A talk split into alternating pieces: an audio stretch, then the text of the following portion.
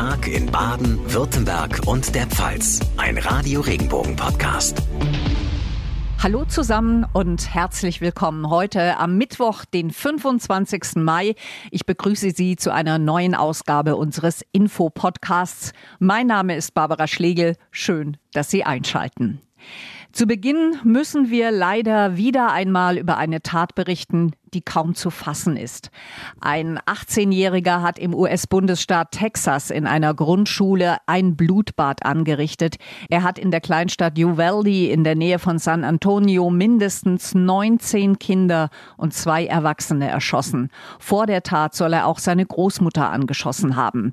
Vio Kosanic aus der Radio Regenbogen Nachrichtenredaktion. Nach der Tat an der Robb Elementary School wurde der Schütze von Sicherheitskräften getötet. Er soll aus derselben Gegend stammen, früher selbst dort zur Schule gegangen sein und sich erst kürzlich ganz legal zwei Sturmgewehre gekauft haben, und zwar direkt an seinem 18. Geburtstag. US-Präsident Joe Biden hat sich inzwischen an die Nation gewandt. I'd hoped als ich Präsident wurde, hatte ich gehofft, das hier nie wieder tun zu müssen. Ein weiteres Massaker, Uvalde, Texas, unschuldige Zweit-, Dritt- und Viertklässler und unzählige kleine Kinder, die es miterlebt haben. Das wird sie ihr ganzes Leben begleiten.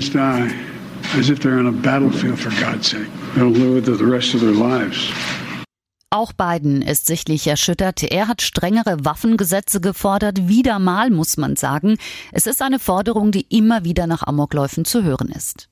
Aber letztlich passiert nichts. Woran liegt das? Was muss denn da noch passieren? Ja, inzwischen geht ein Video viral von Steve Kerr, einem Basketballtrainer. Seine Mannschaft hat ein paar hundert Kilometer entfernt gespielt. In einer Pressekonferenz platzt ihm der Kragen und er fragt genau das. When are we gonna do something? They won't vote on it because they want to hold on to their own power. It's pathetic. I've had enough. Viele Republikaner lehnen schärfere Regulierungen immer wieder ab. Die Waffenlobby ist in den USA sehr mächtig. Für weitreichende Gesetzesänderungen fehlen Bidens Demokraten die nötigen Stimmen im US-Senat. Bundespräsident Frank-Walter Steinmeier hat US-Präsident Joe Biden und dem amerikanischen Volk auch im Namen aller Bundesbürger sein Beileid ausgesprochen. Diese Nachricht wird viele Familien freuen. Eltern mit mehreren Kindern sollen künftig entlastet werden. Sie sollen relativ niedrige Beiträge zur gesetzlichen Pflegeversicherung zahlen im Vergleich zu Menschen, die keine Kinder haben und Familien mit nur einem Kind. Das hat das Bundesverfassungsgericht entschieden. Zuvor hatte ein Diakon aus Freiburg Verfassungsbeschwerde eingereicht. Unterstützt wurde er von der Erzdiözese. Ralf Mehlhorn aus der Radio Regenbogen Nachrichtenredaktion. Warum sind die Richter der Meinung, Meinung, dass Eltern mit vielen Kindern weniger für die Pflegeversicherung zahlen sollten. Einfach weil sie ihrer Meinung nach sowieso schon höhere Kosten haben, um ihre Kinder großzuziehen. Die Richter werten das als Benachteiligung gegenüber den Menschen, die weniger oder gar keine Kinder haben. 2001 hatte das Gericht ja schon entschieden, dass es überhaupt einen Unterschied zwischen Eltern und Kinderlosen geben muss. Und jetzt haben sie eben nochmal festgelegt, dass es auch Abstufungen geben soll, und zwar schon ab dem zweiten Kind. Ralf, wie kommt dieses Urteil an? Ja, die Deutsche Stiftung Patientenschutz findet es super. Ehegatten und Kinder stemmen den größten Pflegedienst Deutschlands. Das hat Vorstand Eugen Brüsch nach dem Urteil gesagt. Er sieht in abgestuften Beitragssätzen einen Schritt hin zu mehr Solidarität in der Gesellschaft. Umgesetzt werden soll das jetzt laut Verfassungsgericht bis Mitte nächsten Jahres. Bei Renten- und Krankenversicherungen wird ja weiterhin überhaupt kein Unterschied gemacht zwischen Eltern und Menschen ohne Kindern.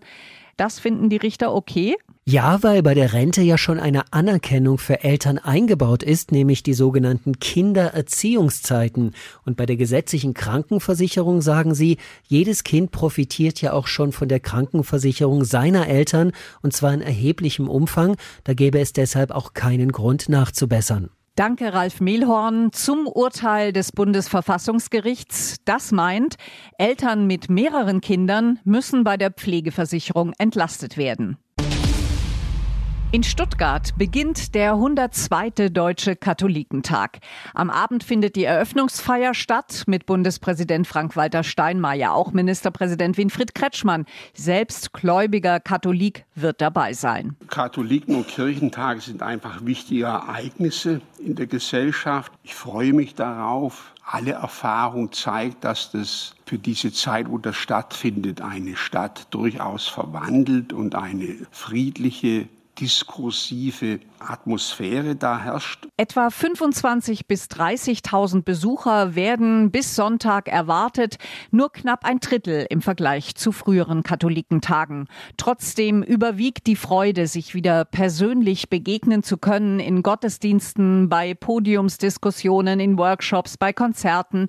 Der einladende Bischof Gebhard Fürst von der Diözese Rottenburg-Stuttgart freut sich auf den offenen Austausch. Denn genau dazu sind Katholiken Katholikentage da. Für die konstruktive Diskussion über kirchliche und über politische Themen, aber auch damit wir zusammen die Kraft des gemeinsamen Glaubens erleben, der in aller Vielfältigkeit und Diskussion uns doch gemeinsam trägt. Gesprächsbedarf gibt es genug. Der Katholikentag steht ganz unter dem Eindruck der Krisenzeiten.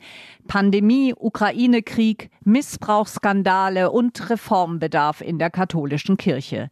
Irme Stetter-Karp, Präsidentin des Deutschen Katholikentags. Der Katholikentag ist wichtig, gerade in diesen Zeiten. Wenn er seinem Anspruch, Zeitansage zu sein, gerecht werden will, muss er sich den Krisen dieser Zeit stellen. Das tut er nicht, indem er verzagt, er tut es, indem er in den Krisen nach Lösungen sucht.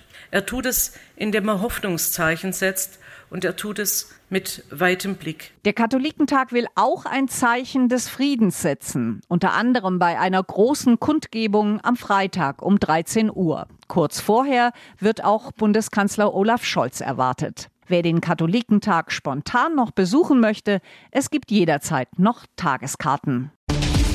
Nachrichten für Rhein-Neckar, den Odenwald und den Kraichgau. Ich bin Ralf Mehlhorn. Für fünf Tage wird die A6 ab heute 22 Uhr zwischen Mannheim-Sandhofen und Firnheim gesperrt wegen Bauarbeiten. Um ein Verkehrschaos wie an den letzten beiden Wochenenden bei Sinsheim zu vermeiden, empfiehlt Petra Henschel von der Autobahn GmbH Südwest unbedingt den ausgeschilderten Umleitungen zu folgen. Wenn man einfach seinem Navi folgt, besteht das Risiko, dass man vielleicht in der App die kürzeste Strecke wählt, aber de facto irgendwo in Rückstaus landet. Und deswegen appellieren wir sehr dringend, bitte den offiziellen Umleitungsstrecken zu folgen und großzügig auch die gesperrte Strecke zu umfahren. Die Sperrung geht bis zum 30.05. um 5 Uhr. Nachrichten für die Region Karlsruhe, die Ortenau und den Nordschwarzwald. Ich bin Lars Brune. Die Eröffnung des Karlsruher Autotunnels ist in weite Ferne gerückt. Grund sind die Probleme mit der Lüftung. Rotoren von Ventilatoren hatten sich gelöst und waren durch den Tunnel geflogen. Und keiner weiß warum. Oberbürgermeister Frank Mentrup. Wüssten wir heute schon, dass es bestimmte Ersatzteile sind, die hier fehlen, dann wären heute die Lieferzeiten für entsprechende Ersatzteile bei etwa 20 Wochen. Und deswegen sollten wir im Moment das Warten auf die Tunneleröffnung vielleicht im Moment mal aufgeben. Im Moment äh, scheint mir das erstmal in absehbarer Zeit äh, nicht vorstellbar. Nach mehreren Terminverlegungen sollte der Tunnel eigentlich am kommenden Montag in Betrieb gehen.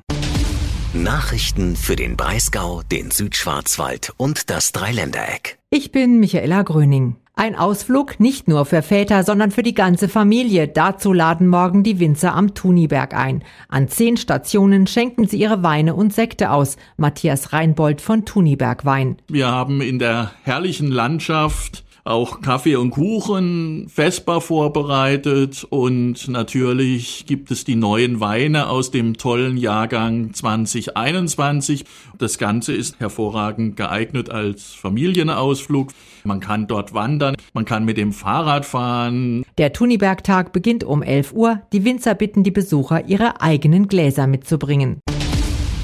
Was muss das für ein Gefühl sein? Seit der Flutkatastrophe im Juli im Ahrtal sind die Menschen hier im Krisenmodus. Viele haben ihre Freunde oder ihre Familienmitglieder verloren.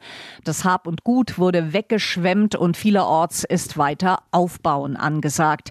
Deshalb ist es an der Zeit, diesen Menschen etwas Gutes zu tun. Das haben sich Bürger aus Wittnau bei Freiburg gedacht und Familien aus dem Ahrtal zu sich eingeladen zu einem Gratisurlaub im Hexental. Ursel Suchan hat das Ganze mitorganisiert. Sie sagte uns, da wartet natürlich auf jeden Fall mal ein Besuch im Europapark, worauf sich alle schon sehr freuen. Wir möchten die Familien auf jeden Fall zu Kaffee und Kuchen hier zu uns nach Wittnau einladen. Dann gibt es am Vatertag den Schützenhaus-Hock, Stadtführungen, die dann kostenlos gemacht werden oder Ponyreiten für die Kinder. Die ersten drei Familien mit sechs Kindern sind heute auch in der Steinmühle in Horben angekommen. Und da geht's dann nicht mal nur darum, dass jemand eine Unterkunft für den Urlaub anbietet.